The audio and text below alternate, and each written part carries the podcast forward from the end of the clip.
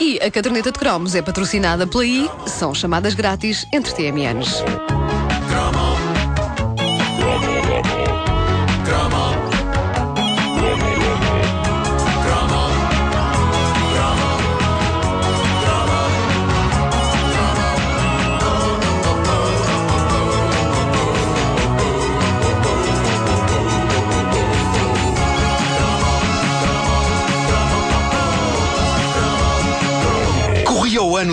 1990 quando um divertido filme sobre prostituição encantou pequenos e graúdos.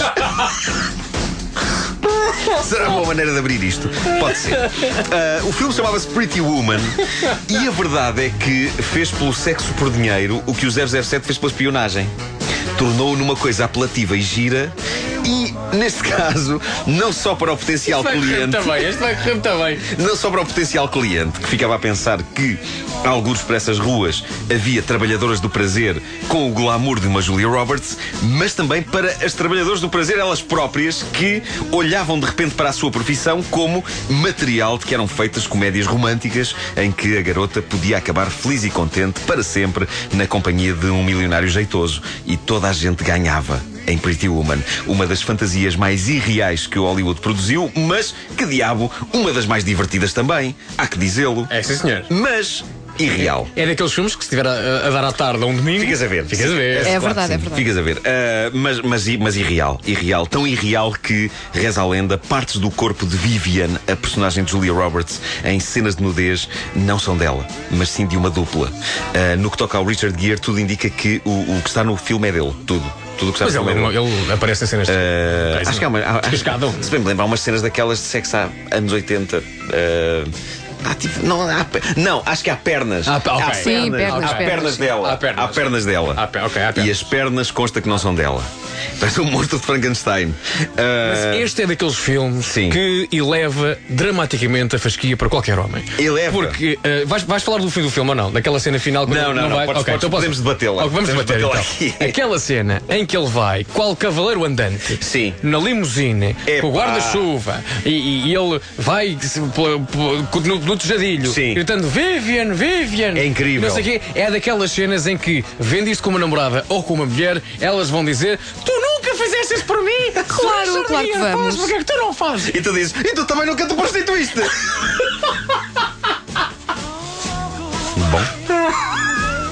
Vamos então em frente. Ahm, o- no que toca ao Richard Gere, há que dizer que esta história da Julia Roberts ser uma dupla ah, significa que ele andou com duas miúdas giras no filme, enquanto ela andou só com um. Calma, um tipo. ninguém te diz que a dupla afinal é também era gira. Ah, A dupla aparece frente? Podia ser um estafermo, não. Acho dupla não é aparece é frente? partes de corpo, é, É só, só pernas e. e- Sim, sim, sim. sim. Ela era conhecida como a partes de corpo lá na escola. Exato.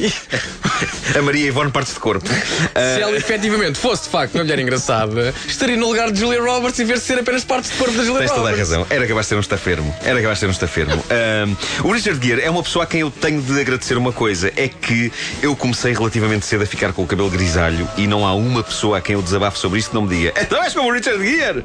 E isso é positivo. Eu gosto de pensar em mim como o Richard Gere português. Se não se importam. Façam-me esse favor. Também já conheceste o Dalai Lama? Pois, pois, pois, pois. Então não. Eu e o Dalai.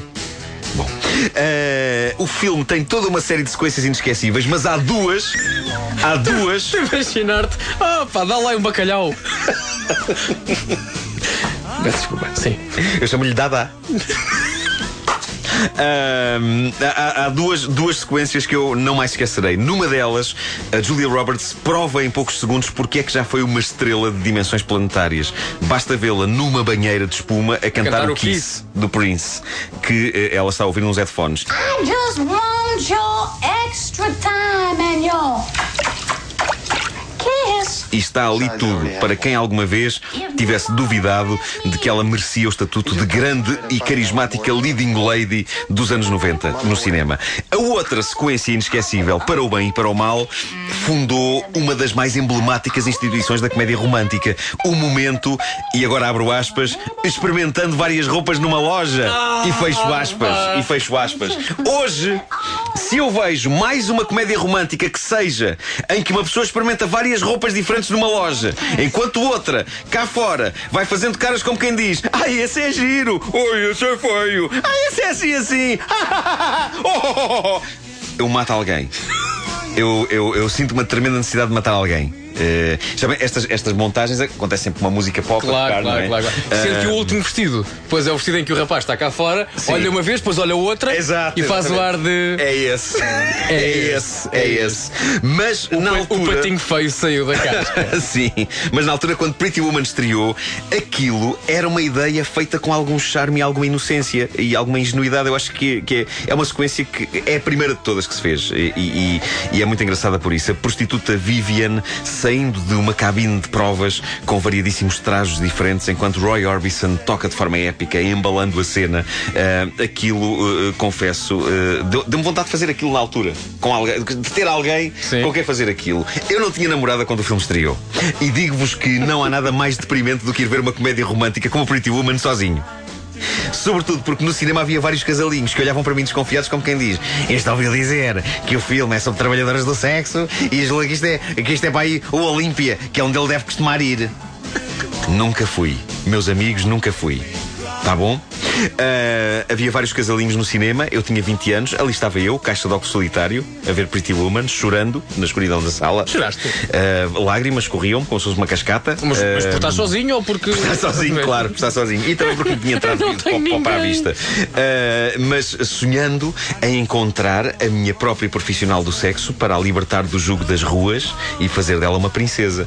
Embora fosse tramado porque eu nem sequer emprego tinha na altura, quanto mais dinheiro para fazer dela uma lady. Mas lembro-me de, para além das lágrimas, lembro-me de pensar. Uma das razões porque quero ter uma namorada é para ir com ela para uma loja de roupas, para ela experimentar modelitos e eu ficar cá fora a rir e a fazer caras de parvo. Essa é a essência do amor.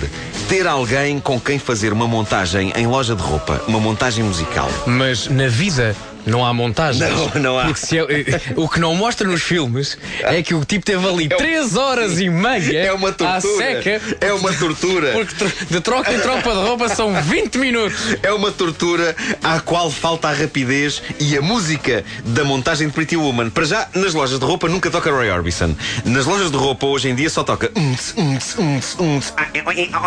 Mas sabes que acho que é uma teoria qualquer que é, é mesmo porque É- esse, é- esse tipo de música. é- impele a pessoa a comprar. exatamente. A pessoa compra, louca, louca, louca com a ao- batida. Pum, se ao con- puseres essas músicas ao contrário, Sim. há uma voz que diz consome, consome, Consome, consome. Depois eu conto, Consome, consome, consome, consome. E depois para a frente, quando vais para a frente é.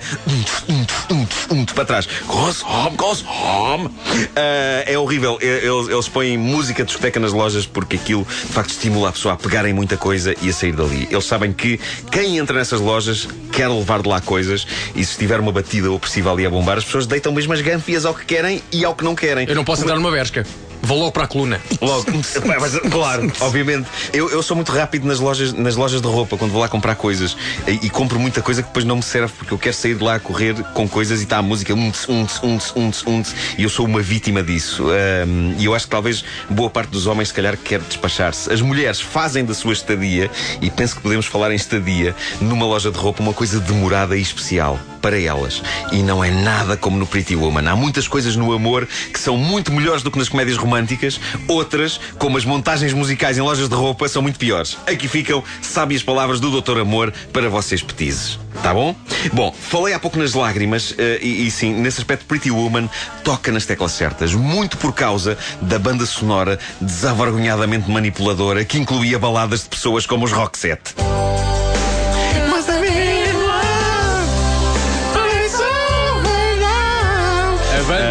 Ela queria ser ele e ele queria ser ela. É isso, é isso. Ela tinha, ela às vezes parecia um rapaz. Eh, o, o filme eh, foi um fenómeno de bilheteira global impressionante. E a reza a lenda que ainda hoje andam milionários pelas ruas da cidade em busca de profissionais do prazer que tenham a dentição impecável de Julia Roberts. Sabes que há uma coisa que muita gente aprendeu com o Pretty Woman: Então, os talheres. Ah, exatamente. Olha, isso foi extremamente útil para mim. Os Muito talheres. útil. É de fora para dentro. Eu aprendi isso Salada, com a Pretty Woman e não prato, com Paula segundo prato, sobremesa. Diz. Sim, a Paula Babone tentou ensinar isso às pessoas, mas antes da Paula Babone eu aprendi isso com Pretty Woman. E eu, de cada vez que ouço It Must Have Been Love dos Roxette, lembro-me que ah, certos casamentos aconteceram com esta música. Há lá a música mais romântica não do fazer que. isso. Não, para quem ainda não percebeu a letra, é assim: It must have been love, but it's over now. Não casar ao som desta música não faz sentido. Quer dizer que ele não sabe de si, não é? A caderneta de cromos é patrocinada por I, são chamadas grátis entre TMNs. E vamos às notícias, e vamos às notícias, e vamos às notícias, que isto não há tempo.